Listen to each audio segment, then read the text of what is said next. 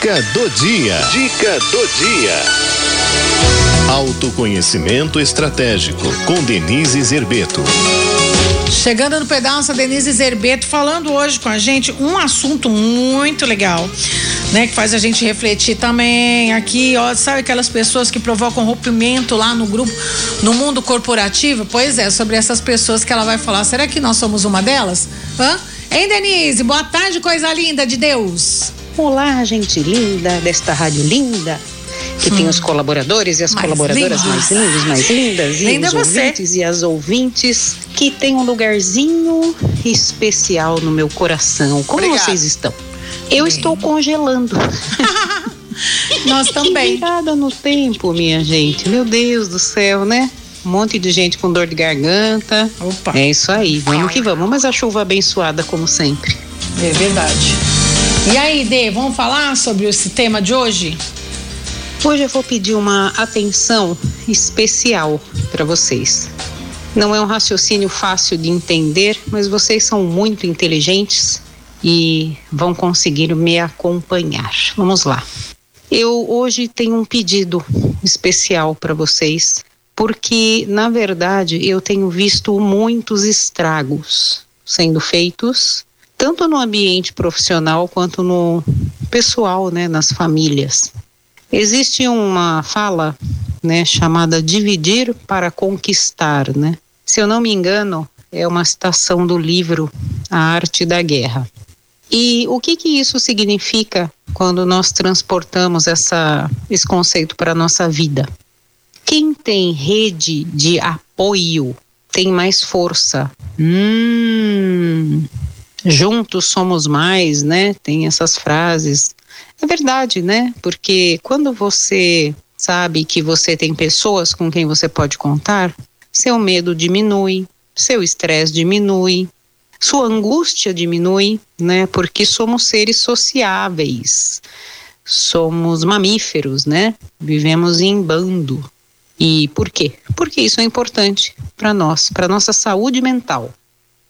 A pessoa que se sente sozinha, normalmente ela adoece mais, ela tem mais dificuldade de so tem mais dificuldade de superar as coisas, ela leva muito para o lado pessoal, porque ela está sempre em alerta, com o instinto de sobrevivência dela muito ligadão, porque ela não sabe se ela sofrer algum tipo de ataque, como que ela vai conseguir fazer para se livrar, para sobreviver. Então tem muita coisa aí que tá lá no inconsciente da gente, né? Ligada ao instinto de sobrevivência. Quando você tem uma rede de apoio, prestem atenção nessa palavra que eu vou usar. Você se torna menos vulnerável. E rede de apoio não precisa ser o estádio do Corinthians lotado, não. Às vezes é só um companheiro, uma companheira, é... enfim. É esse tipo de rede de apoio que eu estou falando, né? Na familiar e, por que não, na liderança do lugar onde nós trabalhamos. Toda pessoa vulnerável, ela se torna uma presa fácil. Uma presa fácil para várias coisas, né? Tanto para nossa vida pessoal quanto para nossa vida profissional.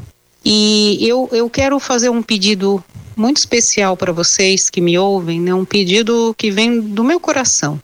Prestem atenção nas pessoas que estão sempre conectadas com cenários de rompimento. Aquela pessoa que fica criando narrativas sobre outras pessoas, pessoas que ficam criando versões da realidade, pessoas que estão sempre criticando tudo e todos, né? Não existe crítica construtiva, já falei isso aqui umas 20 vezes, acho. E aí essa pessoa começa a costurar narrativas e ela, ela puxa você para dentro de uma narrativa às vezes, principalmente quando você tem rede de apoio boa. Por quê? Porque quando a sua rede de apoio não existe ou ela desmorona, você se torna vulnerável e aí você pode ter que se encaixar na estratégia que essa pessoa montou e você faz parte dela só que não de uma maneira construtiva na sua vida, construtiva só na vida dela. E às vezes essas pessoas chegam na nossa vida falando sobre nos ajudar, nos apoiar, blá, blá, blá, como se fosse também algo que trouxesse uma rede de apoio. Só que com, com, conforme o tempo vai passando, você vai vendo que as palavras dessa pessoa não condizem com as atitudes. Então é mais ou menos aquela pessoa que fala assim: viu, se precisar de mim é só me chamar. Aí você precisa, você chama e ela nunca está disponível.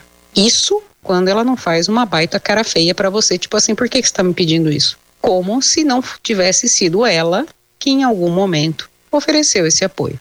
Então ela muda o discurso para deixar você confuso. Fato. Bom, isso é assunto para uma tarde toda e nós não temos esse tempo aqui. Mas prestem atenção, olhem em volta. É, pessoas boas às vezes têm um pouco de dificuldade para enxergar certas doses de maldade. Abra o olho, né? não, não, não com maldade, não é isso. Nós não estamos falando aqui de você achar que de se tornar uma pessoa paranoica, não é isso. Mas para você ser um bom observador. Quando a pessoa está sempre jogando uma contra a outra, criando narrativa, envolvendo você, te puxando para dentro de coisas que não tem nada a ver com você, enfim, cuidado. Pode ser que ela esteja querendo derrubar a sua rede de apoio para que você fique vulnerável e você acabe fazendo aquilo que ela quer que você faça. Pensem com carinho. Um beijo muito carinhoso. Até semana que vem. Até semana que vem, se Deus quiser.